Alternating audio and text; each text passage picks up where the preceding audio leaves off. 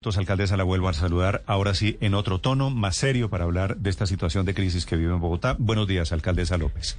Néstor, muy buenos días y a todos un abrazo, un buen día. Aquí empezando todas las mañanas con mucho entusiasmo.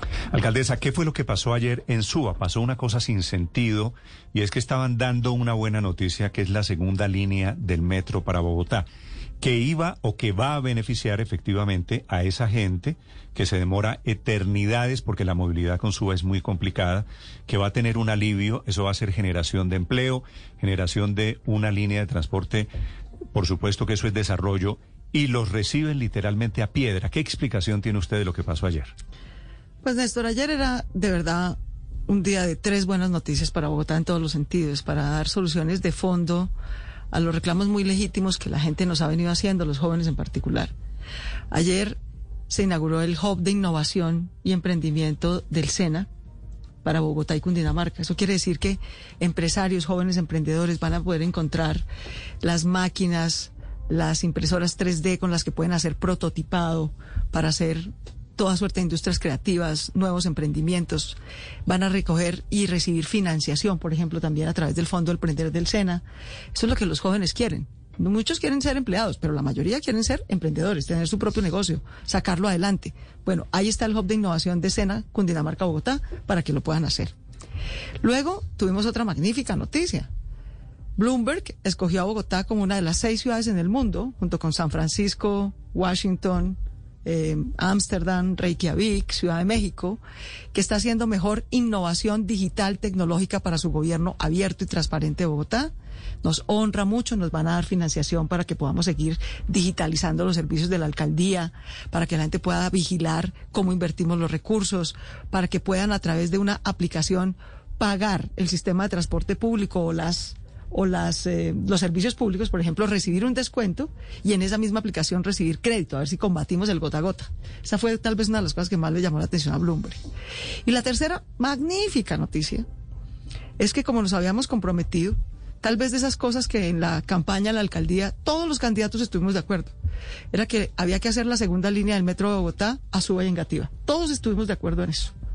Eh, y entonces nos hemos sentado a trabajar desde el día uno desde que yo gané la elección, la primera semana que fui a hablar con el presidente antes de posesionarme, le dije, presidente, este es uno de los proyectos prioritarios de Bogotá. Bogotá lleva 100 años atrasada sin hacer metro. Ya empezó la primera línea del metro, la vamos a sacar adelante, la vamos a construir.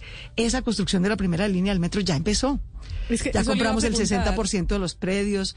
Nos toca, pues ustedes imaginarán lo que es esta mega obra, ¿no? Nos toca trasladar los tubos del acueducto para que pueda ir el viaducto. Nos toca, nos toca trasladar torres de energía para que pueda ir el, viaducto del metro. Alcaldesa, pero va a ser simultáneo, va a ser simultáneo o hay que esperar a que termine la construcción de la primera línea va a ser para que arranque la segunda. va a ser simultáneo, va a ser simultáneo. Entonces las obras de la primera línea del metro ya empezaron. En agosto, de hecho, de hecho, les voy a decir una cosa buena y una, y una cosa difícil. Una cosa buena es que Bogotá va a estar en obra 10 años.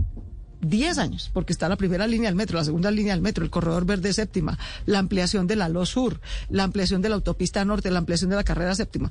Pero todos sabemos lo que es mandar a arreglar el baño en la casa, ¿no? o sea, no, uno después lo disfruta, muy bonito, pero mientras lo hace, el polvero lo desespera. Mm. Pero va a generar empleo, es que todas esas obras son empleo, empleo, oportunidades, trabajo para miles y miles y miles de personas, que es lo que se necesita. Y además mejor movilidad, movilidad limpia, movilidad eléctrica. En el caso de Suba, Néstor, la segunda línea del metro será subterránea, será la segunda, pero la primera subterránea, porque así lo decidieron los estudios técnicos y los ingenieros. Esa segunda línea arranca en calle la 72, con 11. Arranca justamente para que interconecte el corredor verde séptima, que tiene estación subterránea en la 72 con séptima, y la primera línea del metro que va en la 72 con Caracas. Mm. Entonces en la 72 con 11, justo al frente de la Universidad Pedagógica, arranca beneficia a Chapinero, a Barrios Unidos, a Engativá y a Suba. Son dos millones y medio de personas. Eso es el equivalente a una Medellín, para que mm. tengamos sentido las proporciones. Pero para Suba es una doble buena noticia. Porque cuando el metro entra a Suba, cruza la avenida Ciudad de Cali, entra a Suba y coge la antigua reserva de la LO. María Consuelo de conocer bien este terreno, que es una, una reserva vial, pues unos potreros hoy en día, pues de 100 metros de paramento a paramento, 27 hectáreas de Y por allí va subterráneo. Va subterráneo, justamente. Esa es una de las zonas más densas de Bogotá. Para proteger esos humedales, ¿no? Pues no afecta al humedal, primero, pues porque pasa por debajo del humedal. Mm. Pero cuando vuelve y sigue a suba, lo bueno es que eso que hoy son potreros con vacas y gallinas.